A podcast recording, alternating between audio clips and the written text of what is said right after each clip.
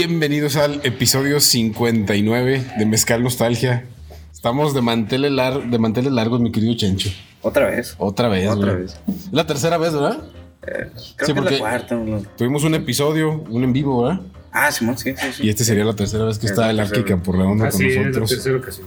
¿Cómo está? Bien, gracias. Gusto saludarlos otra vez. Perdón ahí, porque ahora medio las carreras, ¿verdad? Pero No, ¿qué tiene? aquí improvisando, como siempre. Sí. Mi querido Chencho, ¿cómo estás, güey? Eh, No, pues aquí compartiendo mesa con, con alguien muy familiar. El que nos levanta las vistas, güey, Sí, aparte, sí. güey. O sea, Además de, de todo. ¿eh? brincamos de 50, 70 a 200, güey. Pues casi sí. 300, güey. Sí, sí, sí. No, ti- tiene pegue el Arqui, tiene pegue. Bueno, no, pues gracias por la invitación. ¿no? O sea, a seguirle, claro que sí. Digo, yo, yo ya no lo noto porque lo veo diario en la escuela, pero quienes no lo ven, pues seguramente se han de extasiar con, con su presencia aquí. Eh, Lo, lo invitamos aparte porque nos gusta platicar con usted, pero también para que nos ayude con las vistas, ¿eh? Ah. Ah, no. Está bien, está bien, está bien. Bueno. Buen amigo. ¿Me da un, bri- un brindis, no? Aunque hoy ya andamos en. Bueno, llevamos varios episodios que ya no pudiera decirse Mira, que esto es ahí, mezcal ahí- nostalgia. ahí ¿eh? tengo el mezcal de los mil diablos, güey. Pero pues una chevecita, güey, ahorita Pero que está no el lo calor. quieren utilizar, no sé. No, güey, ya se había, ya se había acabado, ya habíamos dicho no, que. ahí ¿no? queda un poquito, o sea, lo podemos repetir entre tres. Pues Pero Lo pues guardamos, güey. Sabe de los mil diablos, así. tenemos minutos valiosos ahorita que aprovechar. Yo, para, no, no hay un tema. La realidad es que, Como siempre. digo, As usual, dijo el gringo. exactamente. Ayusha. Pero ahora traigo una serie de preguntas, A ver. no, no incómodas, eso sí, digo, Esperemos, ¿eh? no, no son preguntas incómodas. Pero pues Sin doble sentido. no hay doble sentido ni Ah, nada. Son, hay preguntas ligeras de arquitectura, muy ligeras, nada específicas. Este Se puso a investigar. y casuales. ¿eh? No, no investigué, de hecho son Ah. preguntas para que ustedes me den Ah, generales. una clase a mí y a los que no sabemos arquitectura. Pero no son así técnicas, güey. Ahorita ustedes sométanse sin albur. Qué bueno porque no soy tan técnico. De estas preguntas. Sí, Muy bien. Cero orden, ¿eh? Va. Cero orden, o sea, Adelante. y inclusive saltos entre temas, aunque no, no parezca que haya un hilo conductor. De hecho, no lo hay. Pues podemos brincar el tema, ¿les parece? Vale. Guay, guay. Tíralos, tíralos. Se me va a complicar mucho el título de este episodio, pero pues vamos a empezar. Yo, yo, yo te. Te oriento. Simón. Yo te oriento. Bueno, Soy bueno para poner títulos. El Arqui lo sabe. Soy muy, Creativo, Eh, ocurrente, muy poético. poético. Muy bien. Adelante. va que va. Primera pregunta, ¿eh? Han escuchado la palabra procrastinación, ¿verdad? Sí. ¿Ustedes alguna vez han hecho algún ejercicio mental para ver cuánto tiempo de su vida se les ha ido procrastinando? O sea, ¿cuánto tiempo perdemos posponiendo cosas? ¿Alguna vez han reflexionado sobre eso? Eh, bueno, no sé qué tenga que decir por redondo y espero que diga algo antes que yo. Sí, yo creo que sí. La verdad es que sí, de, sí deja uno cosas para después, sí lo deja uno. Y fíjense, curiosamente, en una materia que estoy estudiando ahorita, ese fue un tema que estuvimos hablando en la clase. El maestro que nos está dando la clase habló de procrastinar. No como, no como flojera, no como vicio, sino como una cuestión ya de, de emociones, ¿no? De la dificultad a veces de abordar algo. Ajá. No nada más decir, ay, después, no, no, no. A veces es una cuestión de dificultad de entrarle a algo, algo denso, algo difícil, algo pesado. Como que es algo más profundo que simplemente. Eh, flojera, decir, Sí. ah, pues hay mañana, ¿no? A veces, hay, algo veces de, sí es hay, eso. hay algo de fondo. pero a veces hay algo de fondo. Y él lo ponía el ejemplo, y perdón que metan algo muy No, académico. no, no, está pero bien, está bien. Adelante. En hacer un artículo, redactar un artículo, entrarle, atorarle, enfrentarte la hoja en blanco, ya tienes las ideas, pero estás en el teclado con la hoja en blanco, y, ay, ¿y ahora por dónde? No, o, o simplemente platicarlo, ¿no? Y tener ya las ideas por ahí, pero Sí. nunca plasmarlas. Así, el- ese es el caso, digamos así, más académico, pero, pero sí es cierto que sí lo hacemos y cuánto tiempo hemos perdido, bueno, depende en qué, en qué punto, en qué aspecto de la vida, pero creo que a veces sí es mucho, creo que a veces sí ha sido mucho. Bueno, en, en- en mi caso, creo que la mayor parte de, de la licenciatura fue pros- procrastinación. O sea, sinceramente. Y irla llevando nomás, güey. Sí, exactamente. O sea, Pateando el bote, como se eh, dice. así es. Sin embargo, pues nunca las pláticas de mis maestros, eh, de los que más eh, apreciaba, pues nunca los, las tiré al bote, o sea, siempre se me quedaron. Pues de eso, eso. Y, sí, pero sí se pierde mucho tiempo, güey. O sea, Ah, de- yo- definitivamente. Yo me acuerdo de alguna vez intenté aprender guitarra y nunca lo hice, güey. Porque me daba, o sea, eh, ah, luego aprendo, ay, luego, ay, luego. Hasta las cosas más básicas, ah, ay, hacer ejercicio, ay, luego, y luego. Eso es clase. Ahí lo va pateando. Eh, de hecho, yo sí te puedo decir que dejé de hacer muchas cosas por, por la procrastinación, güey. O sea, sinceramente, el hacer relaciones sociales, el, el- el sacar mejores calificaciones o, o ser mejor profesor de lo que soy ahorita, pues, seguramente tiene algo que ver con eso, pero pues eh, creo que ya también es parte de mi, de mi ser. Ajá.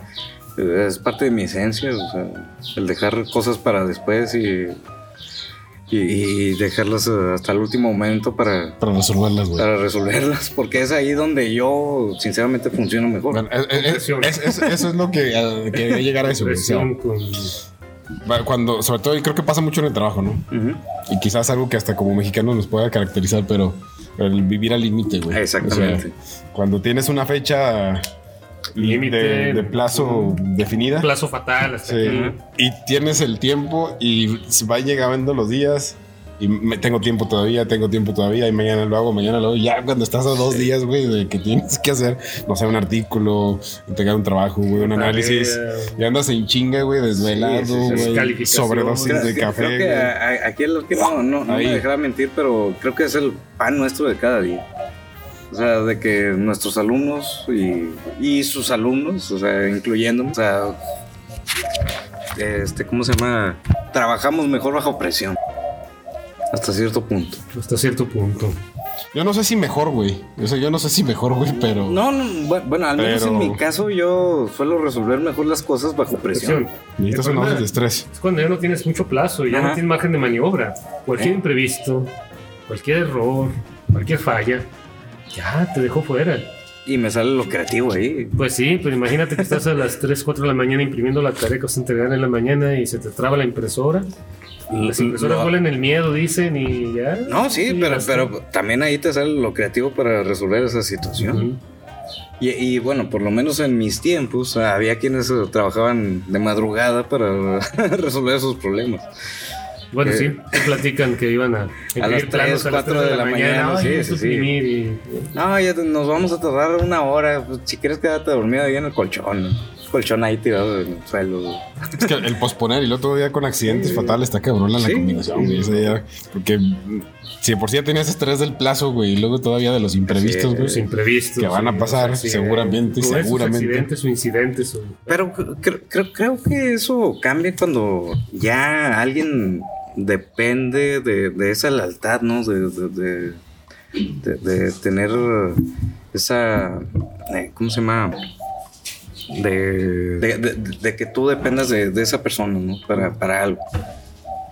O sea, por ejemplo, algunos alumnos en los que podemos confiar para que saquen a, buen puerto algún, algún tema o algo que nosotros le, le encomendemos. Pues creo que eh, esas personas eh, tienden a tener un poquito más de, de presión por, por, esa, por esa situación y, y- y tienden a, a terminar antes el trabajo. Sin embargo, pues a veces no se, no se da y, y, pues quedan mal, pero pues también uno lo comprende por como fue uno en su juventud. Pues al, sí. al- al menos yo, al menos yo, yo, yo sé que el que comprobando fue, fue alguien derecho. Yo, yo que sí fui un desmadre, o sea, yo... en tus años de estudiar. sí, Lo es que te enderezaste. Menderson. Ahí, le- ahí les va una, ahí les va una segunda, ¿eh? Antes de procrastinar más. Antes de seguir pateando, ¿ah? ¿Qué forma o mediante qué hilo se puede conectar la arquitectura y la salud mental? Uh, jule. Está cabrona, ¿ah? No, de hecho no. Bueno, Tenemos la neuroarquitectura. Échenle. Sí, pero fíjate que antes de la neuroarquitectura y todo eso, tenemos la arquitectura. así Ah, de sí, sí, obviamente. obviamente. Una Ajá. buena solución, una buena respuesta a una necesidad te va Espacial. a dar tranquilidad, serenidad. ¿Qué se dice que sucedió ahora en, en estos años anteriores con el, el confinamiento que tuvimos? Ajá. Gente que estaba en su re- una recámara de 3 por 3 metros con vista a un patio, una barda y pues para volverse locos.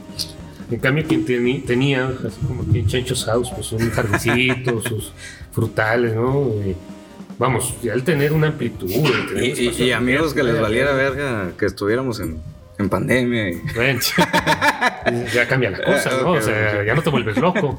Ya no estás encerrado en la recámara, ya te sales y, mira, pues ves la, la luz del sol, ves Así. los árboles, ves lo verde, te pones a regar ahí, te acompañan tus, o sea, tus michis, ¿no? Mis michis. Entonces, sí cambia, claro que cambia. O sea, una buena solución, pues te da, te da elementos para volverte loco, man. Sí, el, el- el espacio es uh, este básico para mantener la salud mental. Simplemente el mantener un espacio abierto es uh, eh, una manera de mantener la, la- la mentalidad un poco este, abierta Sí. al, al hecho de- de- de que no hay, ¿cómo se llaman?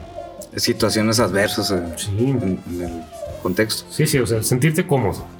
Una temperatura agradable, buena luz, iluminación, te sientes bien, no, no, no te vas a poner de genio y te despiertas en las mañanas peor de cómo te acostaste, no todo, Sí, todo de malas y todo. Entonces, no, sí tiene mucho que ver. Eh, Imagínense que hubiéramos pasado la, la pandemia en una casa de, de interés social sin, sin ofender, pero Eso es a lo que me refiero ahorita con la camarita 3x3 Sí, sí, No, de hecho, sí, yo, gran parte, pues yo me cambié de casa, o más bien compré. Digo, compré porque la debo a 30 años, gracias a Infonavit, este, pero por solucionar el tema y mantenerme con el yugo de el empleo, pero de ah, no ah, poder renunciar, pero fue por el patio, güey. Yo vivía en, una, en un departamentito con mis hijos y durante la pandemia fue crítico el tema de buscar un espacio que de hecho ese, tuviera patio, güey. ese departamento donde llegué a ir a pisar contigo, Ajá. sí estaba bastante amplio. güey, o sea, Estaba amplio, pero no había chance de exactamente, no, no- había interior, interacción con el, exacto, con el exterior. con el exterior. Exacto.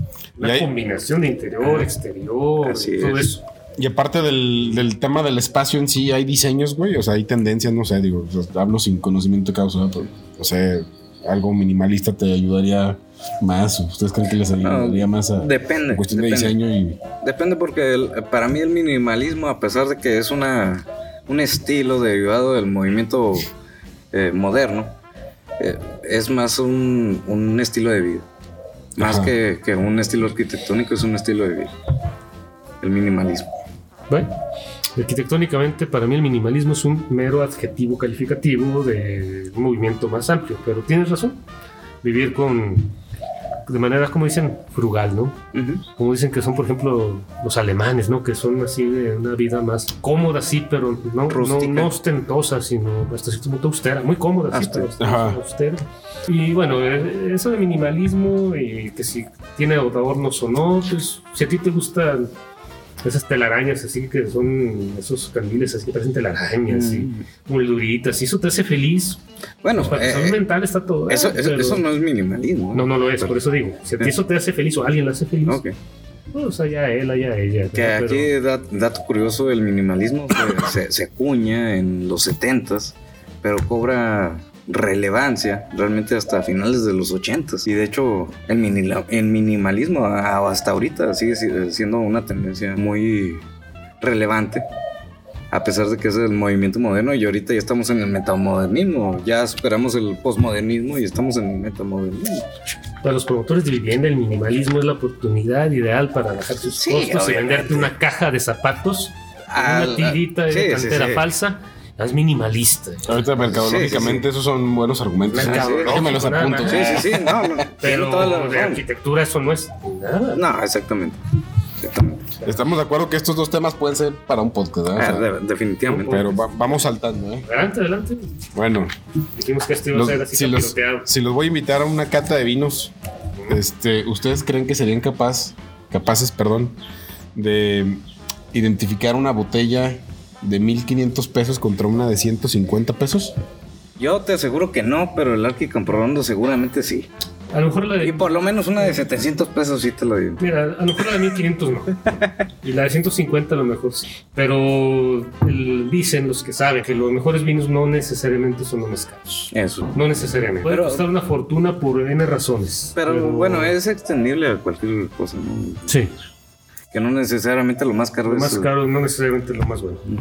Pero uno, un vino malo, pues puede, igual puede costar eso. ¿eh? Imagínate que sea avinagrado ese vino. Ajá. Porque no lo guardaron bien, porque se calentó, le dio sol. Un, un- un ejemplo muy, muy cercano a nosotros es uh, Casa Madero. Ujú. O sea que a lo mejor por el, por el precio pensamos que es un vino barato, que es un vino X. Pero sí son buenos los. Son buenos y así muy, muy baratos que digas. No, Bueno, no, no, ya no pero están. de- dentro pero de. vamos, son accesibles Sí. y son muy buenos. Digo, con- con- comparados con los argentinos y los chilenos, pues a lo mejor. Yo eh, hace poco escuché a uno, digo, eh, aunque la pregunta es si seríamos capaces, bueno, dos cosas. ¿Ustedes creen, de- derivado esta pregunta, eh, es derivada, ¿ustedes creen que también el hecho de que si me compré una botella cara, sabiendo lo que cuesta, yo mismo voy a psicológicamente tratar de forzarme a que me guste? O sea, por el hecho de haber pagado más, Yo pienso que sí. sí, o sea, voy a potenciar, aunque, aunque pueda hacer eso de que me compré un... Una botella de vinagre. Mira, hasta por simple orgullo de decir que te lo tomas y te sabe horrible, güey, tú vas a decir que está bien bueno porque gastaste un chingo de barro. 500 pesos. Sí.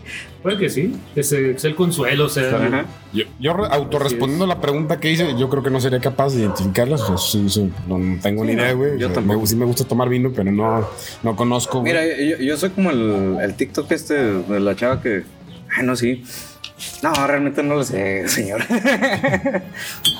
El Oye, mejor vino es el que te gusta. exactamente. Exactamente. Igual que la moda, igual que muchas cosas. Ahora, lo que sí yo he sabido es que de, de los mejores vinos son los que tienen más eh, metido el. ¿Cómo se llama? La, la parte de abajo. Ah, cabrón. Sí, en, en la botella. Ay, Ah, ah, yo ya me estaba. Ah, no, no. o sea que la botella tiene una Sí. oquedad, Oquedad, y profunda sí, sí, sí, no. Disculpe usted aquí. Ah. No, está bien, está bien, está bien. Digo, soy más mundano que usted, pero. No, no, todos somos mundanos, pero me extraña, dijo. Bueno, ya, ya iba a decir otra cosa, ya no me acuerdo qué. Si, si me. Si regreso al tema, nada más la planteo, ¿eh? No, está bien, no, no. Sal. La que sigue. ¿Cómo cambió? O sea, ustedes en algún momento decidieron estudiar arquitectura, ya tienen maestría, doctorado, bueno, etcétera, etcétera. Pero ¿cómo cambió su óptica, güey? O sea, del mundo. O sea, ¿cómo- cuando empiezas a ver, por ejemplo, a mí me pasó en un ejemplo más burdo, cuando trabajaba en las gaseras, güey, en mi vida cotidiana empezaba a ver instalaciones de gas o, o a, a presenciar más detalles que antes no veía, güey, ¿no? O sea, porque pues, trabajé en ese medio, ¿verdad? la- Ya esto está mal hecho, güey. Este, ese pinche tanque, no sé, está, es un riesgo, etcétera, Sí. etcétera. ¿Cómo cambió su óptica y cómo lo aplican día a día, así en términos generales? A Pues sí raíz de cambia. que Sí cambia la forma en que ves las cosas. Bastante. Porque te empiezas a observar, como bien dices, tú pones el ejemplo del tanque de gas o el tubo, el regulador, la válvula, etcétera. Y empieza uno también a observar, ¿no? Yo he empezado a observar, me acuerdo muy bien, las construcciones y a entender cosas que ni me imaginaba, ¿no? Pues hablaban de estructuras, pues estructuras y era así como algo ambiguo, pero no, ya que empiezas y te empiezan a explicar y lo empiezas a ver, ¿no? Yo me acuerdo muy bien cuando entré a estudiar arquitectura, en ese año, hace pues, un chorro, abrieron la primera tienda, ¿se pueden decir marcas? Sí, sí, sí, claro. De Soriana en. Zacatecas. Todavía no estamos en el foco de YouTube. No, bueno, todavía. Abrieron la primera tienda soriana en, el- en la ciudad de Zacatecas, ¿no? Donde yo estudié. Y fui a verla, fui a conocerla. Y pues estaba yo observando, ¿no? Las, las armaduras y la tabla roca, la decoración, los plafones. la Ya estaba estudiando. Cuando estaba Oh, ok, en primer semestre. ok. Entonces, Ah, sí. Empecé a observar muchas cosas y, ah, caray, no, pues empecé a verlas así de otra manera, claro que sí. ¿Sí? Sí, sí, sí, cambia. No, no sé si a ti te haya pasado, pero a mí sí me pasó algo así. Sí, a, a partir de, de primer semestre como que cambia mucho nuestra perspectiva del mundo. Este, sobre todo de las construcciones, cuando te invitan tus amigos a su casa y que, y que luego, por ejemplo, en mi caso, una, una profesora de la prepa, que es eh, mamá de uno de nuestros amigos muy, muy cercanos, sobre todo de Víctor, nuestro otro integrante que nunca está y que nunca ve los, uh, Y podcasts. los podcasts, este, me empieza a decir, "Ah, es que yo diseñé mi casa. Y yo, híjole, no lo hubiera dicho porque ya le estoy encontrando este, malos, malos diseños. Y estaba en primer semestre, o sea, Ujú. sí te enseña a ser crítico. Eh, En, en primer semestre eres un crítico ojete. Eres criticón. Sí, criticón. exactamente. Criticón. Eres un crítico ojete. ya poco a poco vas a- entendiendo el porqué Ujú. de esas eh, situaciones. Y espérate, o sea, todavía a, a partir de, de quinto tú te sientas en tu tus primeros moles ya, pero luego llegas a sexto, que te empiezan a meter urbanismo, que te empiezan a, a- a- a- como dicen mis chavos de, de quinto, cada vez más arquitectos. Así me, me dicen cada vez que, le- que les muestro nuevos conceptos. Me dicen, ah, cada vez somos más arquitectos. Le digo, pues sí. O sea, a partir de aquí van a encontrar nuevos conceptos que no conocían y que para muchos, pues parecen algo normal, pero para nosotros son una cuestión mucho más profunda de lo que realmente es. Sí. Así es, ¿no? Y vas avanzando y te va cambiando. Ajá. Yo cuando egresé, al poco tiempo de egresar, unos meses, llegué a trabajar en un despacho. Un arquitecto sumamente destacado, debo decirlo, de allá de la ciudad de Zacatecas, el arquitecto José Ángel Pechard Hernández. Bueno, pues fue como seguir estudiando. No es que estaba trabajando, me pagaban, pero seguía aprendiendo, ¿no? Entonces, bueno, pues cambió todavía más, ¿no? Y dije, bueno, pues ya traigo una escuela, ya tengo un título, pero, pero nunca dejas de aprender. Y yo creo que ese, en, ese, en ese momento, en esa época, me quedó claro que esto es una, una carrera para siempre. O sea, Sí. no vas a dejar de aprender.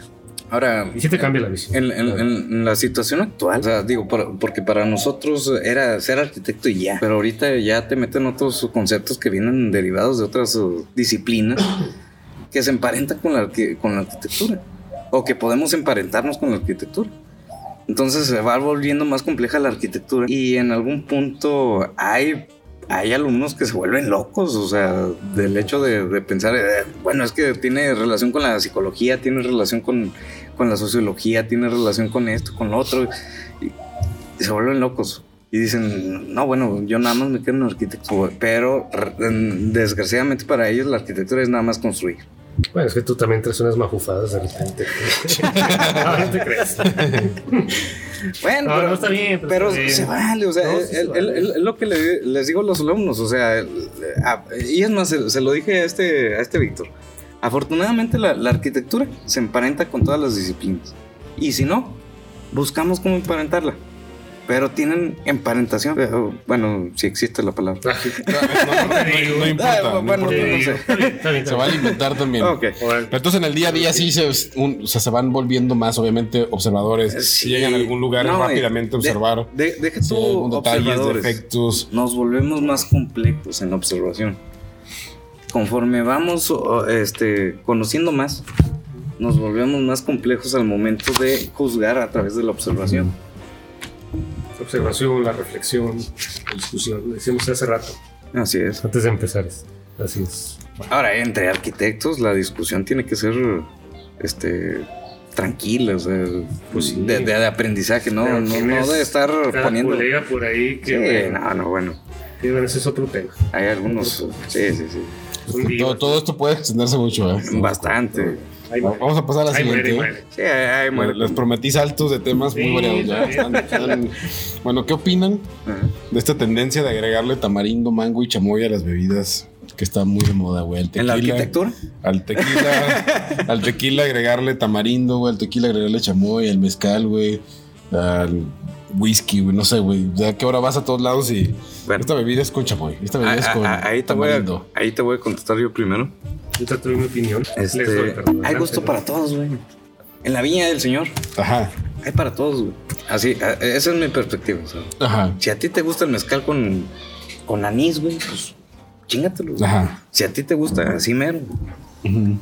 Yo, yo no soy purista, así, así de simple, no soy purista. ¿Y por qué crees que el tamarindo de repente se volvió como lo de moda, güey? O sea, ¿por qué? Pero nada más en México, güey, porque en, en El otros... gabacho también, güey. O sea, como... Bueno, sí, sí, pero porque están muy relacionados con de México. hecho, creería más que empezó en el gabacho y ahora se vino. De, acá, de hecho, yo pensaría que Corea y China están más eh, cercanos a ese, a ese picorcito del, del tamarindo. Ajá. Sin embargo, a ellos no les gusta. y, Y- ah, y- y- es porque los eh, gringos están más emparentados, bueno, hasta cierto punto más emparentados con nosotros. Pues somos cercanos, geográficamente, culturalmente. Ujú. Ahí sí, como dijo aquel, difiero. En ciertas cosas. Mm. Por ejemplo, si, es- si algo es dulce, pues que sea dulce, esa es mi opinión. ¿verdad? Es Ajá. cierto, el gusto es todos, ¿no? O sea, tómatelo como quieras. Pero, por ejemplo, una cerveza, para mí la cerveza, en mi caso muy personal, es sola, Sí. sola, ¿no? ni sal ni limón, así. A menos que sea una, no sé, eh, a lo mejor con tanto limón o algo, ¿no? Algunas que no son así tan sabrosas, ¿verdad? Una solo, ¿cuál es esa? Sí, esa está gachota. Sí. Me ha perdido las despistas, pero que ponerle el clamato, el chile. Oh, qué pues, hombre. Pues no, yo digo yo, Pues, tú sí, tómatela como quieras, yo no. El mezcal, yo me lo tomo solo. Más, pásame mi chimito. Solo. una, como una rojita naranja de limón ahí para, Gracias. más para darle tantito más, pero. Ah, bueno, igual pero- tequila, ¿no? Pero pues ya es cuestión de gustos. Exactamente. Ah, Eso era lo que yo iba. O sea, es eh, más eh, que cada quien sabe. ¿A quién? O sea, Sí, yo, en lo particular sí soy más abierto. Eh, sí suelo disfrutar de- de- de- de- del sabor natural de ciertas cosas, pero también me gusta combinarlo. Sí. Eh, y no voy a juzgar a la... Bueno, no, sí voy a juzgar a, la- a los güeyes que, que hacen sus licuachelas y todas esas madres. O sea, ya, ya parecen cócteles en lugar de, De bebida. de bebidas, sí. Sí, ándale. o sea, Eh, sí, ya eso Si ya vas a comerte los camarones, pues ponlos aparte. Exactamente. Una tostada, un aguachile, un algo ya, así, ya que le pongan un, un pollo violado ahí encima del, de la cheve. pues, Que ya poco falta, eh, güey, para que no, de a hecho eso. ya existen. Sí existe un pollo blanco Yo chévere. pensé que era un meme. O, o- o con carne seca ahí. Pero carne seca sí me ha tocado ver, güey, la verdad. y digo, no, hermanas, o sea, ya, ya No, mejor pues, cómete el plato aparte. o sea. aparte, Yo- sí. Yo particularmente el tema del tamarindo, o sea, específicamente el tamarindo que lo empecé a ver, no sé, ahora en el tequila ese de gran malo que sacó esta influencia Luisito Comunica, que está bueno, de hecho congelado está Sí. bueno. El vodka, güey. El vodka, El vodka con tamarindo, Que no me gustó. A mí- Digo, en- A mí en una boda me puso muy, muy buen tono. Parecía que estaba comiendo pulparindo, es más, cabrón. en la, en la- en la boda de acá de, de- de mi camarada, ¿Qué se el, iba a decir? el, el, el Arqui Camporredondo, Sí, me- nos ofreció unas margaritas. unas margaritas. Están muy Chuladas, buenas. Esas chuladas. están muy buenas. Chulada de Ahí me voy a contradecir. Porque esas Con mezcal. muy- Con mezcal. y tamarindo. Mezcal de jalpa, como uno que les traje aquí. Sí, que fue Muy muy, muy buen apreciado. Lamentablemente mis últimas vueltas en Zacatecas no han sido de paseo, por razones de sobra conocidas. No, no me he traído el mezcal. Oiga, y, y fíjese que en su boda fue la, la única vez que he probado el pescado. Así, tal cual. Ya ve que dio unos taquitos de, de, de, de espadín o algo así. Eh, De Marlin. eh, de Marley. eh. Ujú. Nunca había probado que, ah, un pescado que no fuera atún. Sí. Más que en su, en su boda. Y me encantó. Me fascinó. Está muy sabroso. Pero eso no, no entendí, güey. O sea, en una boda no habías comido pescado o en general no. No, en general. En general. No, ah, no mames. Hasta, hasta, hasta la boda del Arqui Camporredondo, porque fue lo único que ofreció y dije, pues tengo hambre, pues me la chingo. Aperitivo nomás, Sacho. No te castes la cena, pues. Pero estaba muy bueno, o sea, realmente me gustó. y- y- y- pero después eh, no he podido comer otro, otro pescado que no sé. eso. Eso es otro. Pescado. Y Yo al pescado lo tengo odiado. ¿Por qué? No me gusta el pescado. El sabor a mar no me, no me gusta. O sea, tiene que ser. Si, si como camarón, tiene que ser camarón de. ¿Cómo se llama? De, de granja. Para que no sepa mal. Porque el, el sabor a mar a mí me, me disgusta bastante. No sé que si vas al Mazatlán o algo, pues ¿qué comes? Pues voy a buscar que me hagan un, una hamburguesita. Bueno, ya venden muchos. güey, ya, ya es mar y tierra, güey. Exactamente. mar y tierra. Hay de Ah. todo. Ahora, que, que de vez en cuando sí, sí tengo mis antojos de. Por ejemplo, ahora que fui a Durango, este. Tuve antojo de, de, de- de camarón y me pedí un. eh, una, un tercio de, de- de tacos. Dos de, de tierra y uno de mar. A mí sí me gustan los pescados, el taquito estilo ensenada, güey, ese que es como Ah, pues, sí. así capeadito y que le ponen su ensalada, así como una ensaladita y los aderecitos están muy buenos. El surimi también me gusta. Pero- Ese es como algo Pero raro, ¿no? Es como un exactamente. embutido ahí hecho de no sé qué chingados. Eh, es- como lo- lo- los nuggets. Como lo- sí, güey, como Los la nuggets. salchicha, güey, del Ah, exactamente. que comemos en O los sea, todo el desperdicio que. Bueno. la, la que sigue, güey. Ok. Sí, exacto. Tienen que, ¿qué preferirían diseñar y en dado momento hasta vivir? ¿Una casa en el árbol o una casa flotante, güey? Cabrón. Una casa en el árbol. ¿Un casa, ¿Diseñar una casa en un árbol Ajá. o una casa flotante? En un lago. pues si fuera como la casa estudio de David Gilmour en, en Inglaterra, pues la casa flotante ¿Casa flotante? de David Gilmour, el guitarrista de Pink Floyd, la casa flotante con su estudio de grabación y todo ahí. No sé si está en el Thames, si en cuál río, pero está en Inglaterra, pues la casa flotante, no sé qué mucho. Yo, yo, yo creo que en un árbol, pero de- depende de qué árbol. O sea, si fuera el árbol más alto del mundo, seguramente ahí lo A tendría. mí mi sueño siempre fue una casa en un el árbol, ese como Sí. en las caricaturas y... Exactamente. Güey, era así como algo idealizado. Sí. Subirme a un árbol que tuviera una, una casita hasta como la de Bart Simpson, güey. Ándale. O sea, así Eh, El sencillo. también tenía Sí. la suya, ¿no? Y- Al- al- algo más eh, privado, algo que no. No, esta estaría padre, fíjate. Sí. Sí, cierto. Digo, eh, en comunión con la naturaleza. Con... Esa estaba sencilla. Esta, esta no era tema de podcast. No, esta no, nomás era así. A ver, esta está también fuera de la arquitectura. ¿Cuál es la película que cambió su vida? La película que cambió. O que te marcó. No que la haya cambiado, que les haya marcado. O sea, su película, la que marcó. Eh, yo la tengo, aparte. yo la tengo muy O sea, presente. Yo la una. tengo muy presente. Pero voy a dejar que el arte comprobando. Te iba a dejar a ti para. Para- para mí, Ah, bueno, yo, yo primero. Fíjate que. No, pues como quieras. No, si, Es que si ya la tiene la. No, ya, ya, ya. Es que depende de la época. Creo que en la infancia te puede haber marcado alguna. Y ya en la edad madura, adulta, puede ser otra. Y más de una, ¿eh? No, yo no, no pondría una. Me estaba acordando el otro día, ahora que falleció recientemente Ignacio López Tarso. Ajá. Ujú. Me estaba acordando cuando yo era niño. pues estoy hablando, no sé, 1978, 79. Ah, bueno, el- 7 años. Le ocho. tocó otra infancia. güey. Me tocó otra infancia, sí, pues por, por- por- por pertenecer a esta generación a la que más dura. pertenezco. Pues no había más que dos o tres canales de televisión. Ajá. Y lo único que estaba ahí era pues, una película. Y salió aquella vieja película El hombre de papel. Donde él sale, Ah, sí. es mudo, Ajá. se encuentra un billete de 10 mil pesos. ¿Cómo lo en- quieren engañar cuando lo quiere cambiar? Mm. De, de una canasta llena de billetes. puros billetes de a peso y unos cuantos de 20. Y, y al final acaban engañándolo con el titino. Obviamente no le entendía muchas cosas, pues era un niño, pero todavía me acuerdo. Y me acuerdo sí. que yo le preguntaba a mi papá en paz descanse y él me explicó algunas cosas. Me marcó en el sentido que me hizo ver una realidad que pues No conocía todavía. Pero no, no te diría que es una que cambió mi vida, me marcó, insisto, depende de la época. Bueno, pero estará de acuerdo que por lo menos de, de los 70s a los principios de los 90s, las series y las caricaturas eh, sí te bajaban un poquito de, de tu burbuja algo más eh, terrenal, por así decirlo. Pero la- la- las eh, series actuales ya te dejan más ahí como que ambiguamente viviendo en... Sí, Pues es- no sé, güey. sí, pero Creo que ahorita No, estamos viviendo no es una una muy buena buena. época de televisión. eh, yo siento que no, güey. Yo creo que sí, güey. Yo, creo que a veces sí. Hay muy buenos contenidos, No, güey. y, y te lo voy a decir por qué no.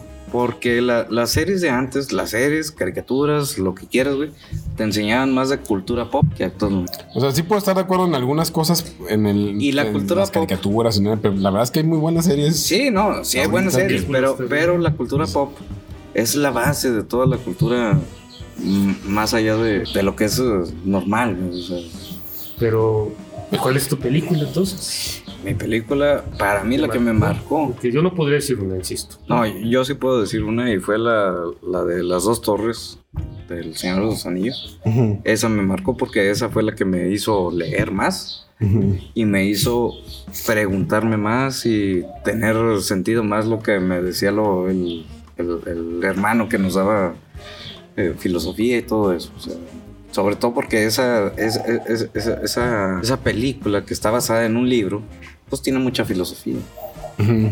a final de cuentas. Una película que te hizo leer, una, sí. A mí ot- otra película me hizo leer, El nombre de la luz. Vi la película y después leí el libro. Me hizo, de alguna manera, eso, esa película más. Un libro que publicó un tío, un ensayo que publicó un tío acerca de, esa peli- de ese libro, perdón. No, él no, él no se refería a la película, sino al libro.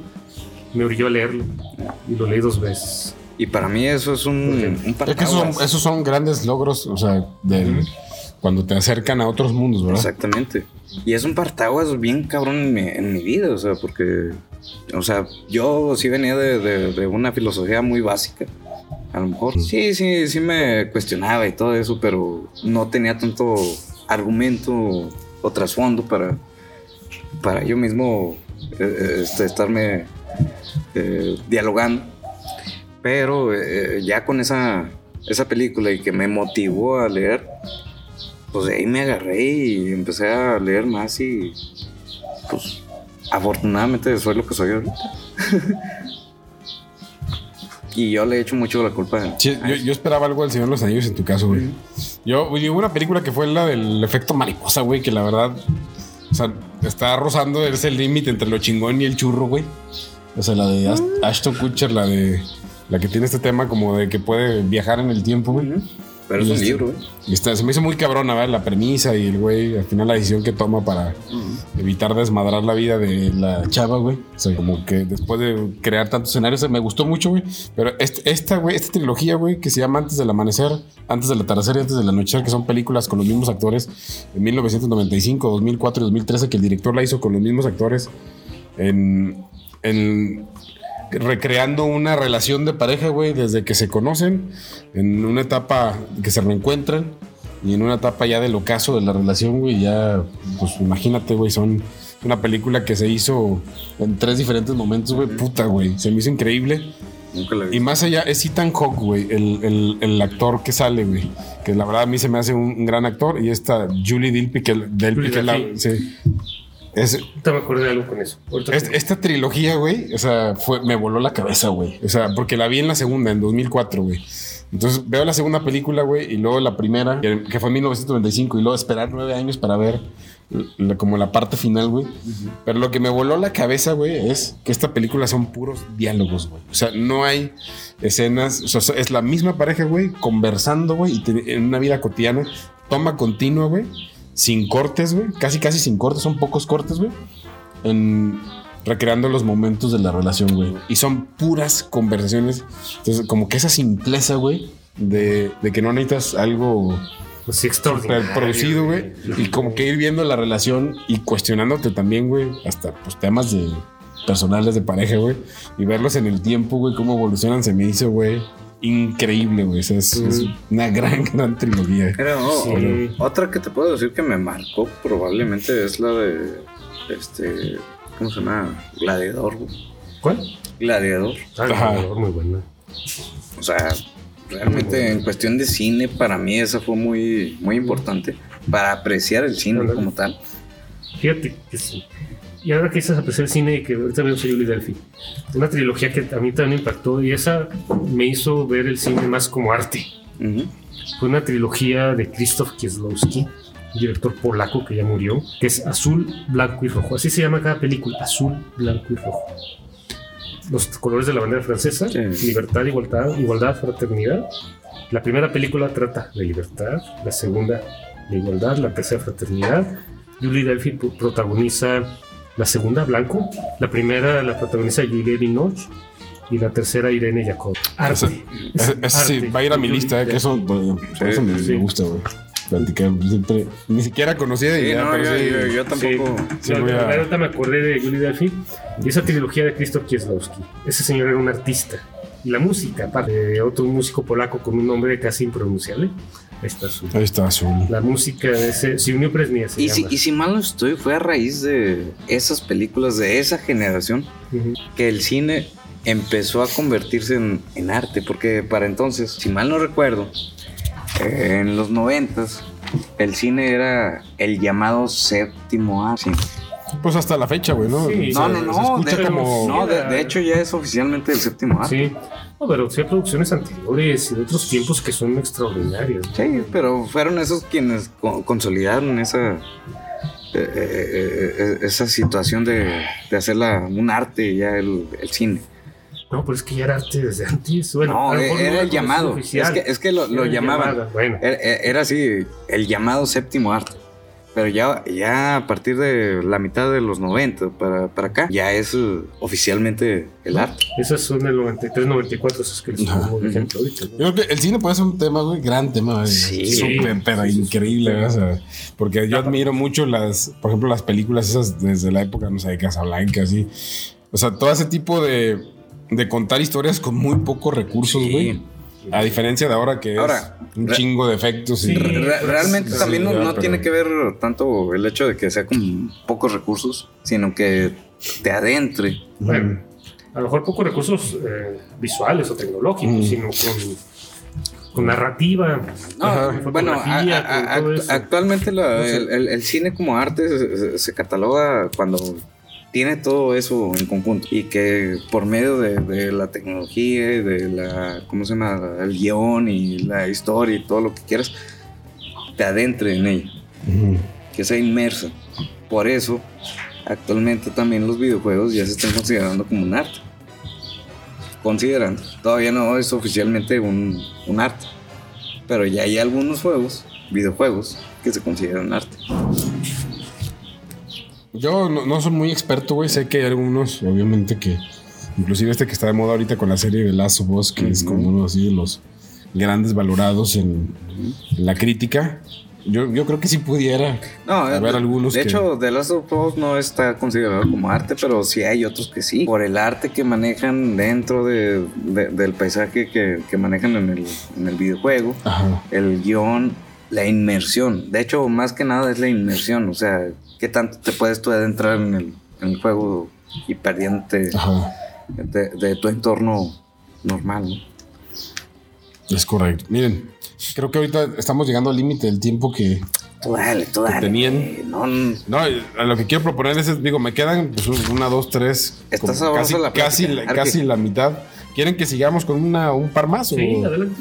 Bueno, Échala. El arte está sabrosón. unas más sencillas. una, lata de Miller, güey. Bueno, lo- esta pregunta, digo, no, no, no sé, no sé si eh, sea el enfoque correcto, güey, pero. O, o ustedes lo pueden cambiar. Simón, Sí. los edificios. O sea, un edificio en general puede ver desde una iglesia, algún tipo de construcción. Ajá. Sí se puede decir que un edificio puede tener personalidad. O sea, una especie de personalidad. O sea, no sé si me estoy dando a entender. Sí, sí, sí, claro. O sea, no sé si es más Perso- la, la personalidad del arquitecto que la hace, güey. Pero al ver tú un edificio, te transmite, güey. O sea, a ustedes como. Ah, no, sí, sí, sí. Absolutamente. Pe- personalidad no lo pondría como tal. Sí, no, no, no porque no es una persona, güey. Ese, es- ese es precisamente el tema. Sí. Pero no sé si me estoy dando a entender, ¿verdad? Sí, sí, sí, sí. Sí, sí, sí. sí. Tiene una identidad para empezar. Eh, quizá era Un lenguaje. Más que personalidad. Lenguaje. Transmite, tiene un lenguaje, tiene un mensaje. La arquitectura como discurso, se ha hablado de eso. La arquitectura transmite mensajes, transmite mucho más allá que solamente blogs, concreto, ladrillo, acero. Sí, sí, simplemente como a través del diseño haces que, que el usuario se integre a, esa, a ese espacio y que lo haga parte de, de él y de su sociedad. Eso es lo que nosotros hacemos realmente. Sí, o sea, darle, no, no personalidad, ¿cuál es la, la palabra? que utilizamos? Identidad, carácter. carácter. Sí, le damos carácter a los edificios. Sí, que, que se integren realmente a, a su entorno para que la- los usuarios se sientan cómodos con él y lo identifiquen como aparte de, de su cultura. Así es. De hecho, eh, mucho de lo que se ha construido a lo largo de la historia, de miles y miles de años, tiene intenciones claras. Algunas, bueno, no son tan claras, pero no, pero... ya cuando las entiendes, sí, se ve la claridad, cla- con claridad, perdón, el mensaje. Y, y- y algunos Sí. adquieren esa, ese, e- e- ese carácter a, través del tiempo. a través del tiempo. Eh, incluso hay muchos simbolismos, hay muchos simbolismos, o sea, no es casualidad, por ejemplo, la forma que tiene un templo, no es, no es casualidad, o sea, todo está pensado. La, visto en planta, o sea, visto desde arriba, pues es una cruz que tiene otros elementos, pero esencialmente son dos ejes y forman una cruz, por ejemplo, ¿verdad? Que a final de cuentas eran dos templos griegos atravesados, ¿no? Eh, sí, la- fue el modelo de basílica romana, que la basílica no era templo, era un edificio con otro, Sí, otra bueno, intención. era, era, mer- mm, mercado, mm, era mercado. Sí, pero ese modelo de edificio de basílica se toma para los templos paleocristianos y se siguió los distintos, este, ¿cómo se dice? Estilos históricos, ¿no? Y, es- y ese modelo estuvo vigente hasta hace muy poco, Ujú. de hacer la planta en una forma de cruz, ¿no? La cúpula, la cúpula La- tiene, la cruz tiene un- una cruz latina, pero hay otros en forma de cruz griega. O sea, la cúpula de los templos tiene una intención también formal, un simbolismo, Ujú. ¿sí? Es la iglesia que alimenta a su pueblo. ¿Eh? Sí, simplemente, por ejemplo, la, la, Es- la- la sí. plaza de San Pedro, Sí, que, o sea, está encabezada por la Basílica de San Pedro. sí. Y esos dos brazos que abrazan, La columnata de Bernini que Ajá. como que te abrazas. que abraza a las culturas, güey. Porque en, en medio está el, el, el obelisco. O sea, abraza a otras culturas que no son cristianas, acercándolas a- al catolicismo o al cristianismo en ese momento. Entonces, en resumen, sí hay. Sí hay. Sí, sí. Absolutamente. Sí, definitivamente. Y, y eso es a lo que todo arquitecto debemos aspirar. Cada edificio tenga su carácter. Esta, esta creo que la que sigue, güey, porque fíjense, los pinches altos mamones, eh. Definitivamente. Esta que ya la hemos platicado, güey. Va para la árquica, por donde después tú la complementas, güey. Uy, Ok. bueno, de hecho, Que hemos elevado mucho el nivel de mame al hacer una carne asada. O sea, de mame me refiero a que ahora guantecito negro, Ah, ok. buscar el corte más mamoncito. Este, sí nos hemos vuelto en la evolución de la, de la carne asada más mamones. Yo creo que sí. Antes de la, de la inflación que padecemos hoy. Ajá. Yo creo que sí, antes del inicio de la 4T. Yo creo que sí, un poco. Y lo, digo lo de la 4T por la cuestión económica, no por otra razón. Ajá. Porque bueno, ya la política es otro boleto. A lo mejor sí. Yo creo que sí, porque sí, que se ponen sus guantes, ¿verdad? Y, y ponen un Ya, botecito claro. para prender el carro. Casi con agitador y el Sí, cortecito. o ya ya. ponen, ya que está prendido en ese botecito iniciado, no sé cómo le llaman. la sal del Himalaya y la chingada. Ándale, eso sal para- del Himalaya y... Mira, po- Sí, podrán utilizar cualquier pinche, este, ¿cómo se llama? Ingrediente, güey, pero mis pinches carnes asadas son las mejores que han probado, la neta. Yo creo que sí, sí, sí se ha aumentado, pero también es cierto que no, no, no, no siempre puedes comprarte un ribeye para hacer. No, pero no pues, siempre. ¿verdad? todo Un está, tomahawk. todo está en, Y bañarlo en en las manos, en la preparación y en el amor. Sí, la verdad es que para eso no necesitas tanto. O sea, creo- yo creo que hay cosas que están de más. Ah, Exactamente. O sea, ya, ya cuando ves los guantes, sabes que vas a ver ojete el... Sí. No, yo en mi vida me he puesto guantes para hacer. Sí, ¿no? En mi vida. Pero es que el ritual para mí sí se volvió muy. Ah, güey. Muy A, mamón, a- a- a ver, has venido aquí a mi casa, ¿no? Sí, güey, no, me gustan tus carnes asadas, güey. O sea, eso es un hecho. ¿eh?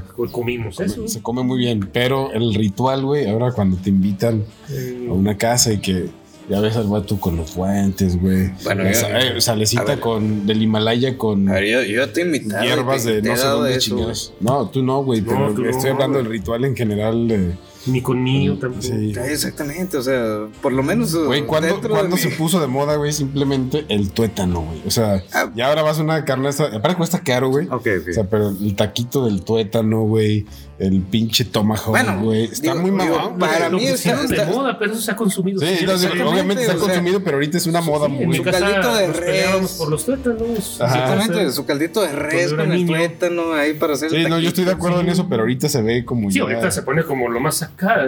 Los tuétanos son más el carnicero que le venía la carne a mi mamá. Descanse, pedacera, ¿no? Que era la. Le ponía cuatro tuétanos, exactamente, cuatro en la casa.